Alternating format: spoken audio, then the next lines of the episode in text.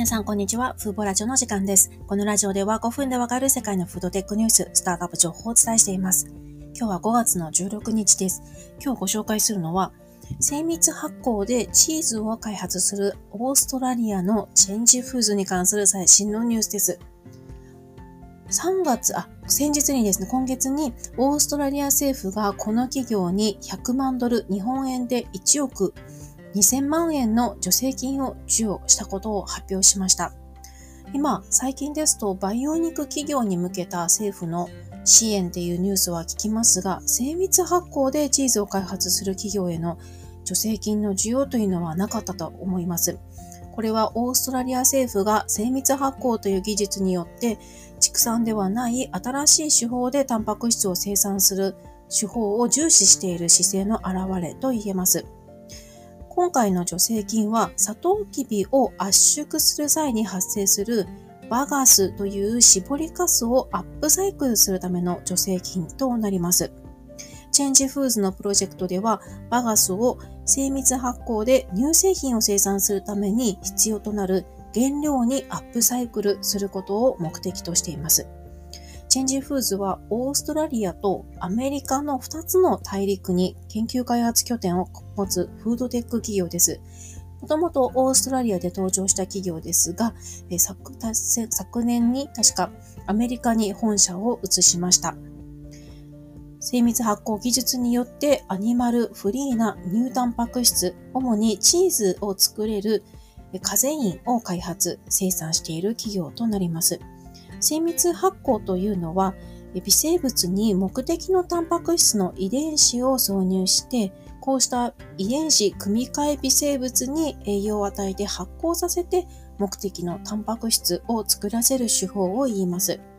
この手法の場合、砂糖などの単純な炭水化物は微生物に栄養を与える重要な原料となるわけですね。この原料にサトウキビの生産で発生する絞りかす、廃棄物とされるバーガスを活用しようというのが今回の助成金需要の目的となります。と言いますのも、オーストラリア、特にクイーンズランド州ですね。オーストラリアのクイーンズランド州では年間3000万トンのサトウキビが生産されます。このうち発生する副産物と言われる、いわゆる廃棄物にあたるものは1000万トンになるんですよね。この1000万トン発生するバガスは他の動物飼料に活用されたり、燃料に活用されたり、様々な用途にアップサイクル、活用されているわけですが、これを微生物発酵の原料にしようというのが今回の助成金の目的となります。オーストラリアは世界的にもサトウキビの生産で第8番目となっています。1位がブラジル、そしてインドや中国、タイも多いんですけれども、比較的生産量の多いサトウキビ生産というこの産業を利用して精密発酵を強化しようという狙いが背景にあるわけですね。こうした大量に発生するあの絞りかすを活用することで精密発酵によるタンパク質の生産コスト削減にもつながりますし廃棄物削減にも寄与するものとなります。今回のニュースは最初単なる、あの、単なると言ってはあれですけど、資金調達、調達ニュースかなと思っていたんですけれども、よく見たら、あの、こういった海外のファンドからの出資ではなく、オーストラリア政府による助成金というのが大きなニュースになると思います。海外では今、最近ですとイスラエルですとかオランダがあの培養肉を支援しようというあの助成金を授与するニュースが続いていますけれども、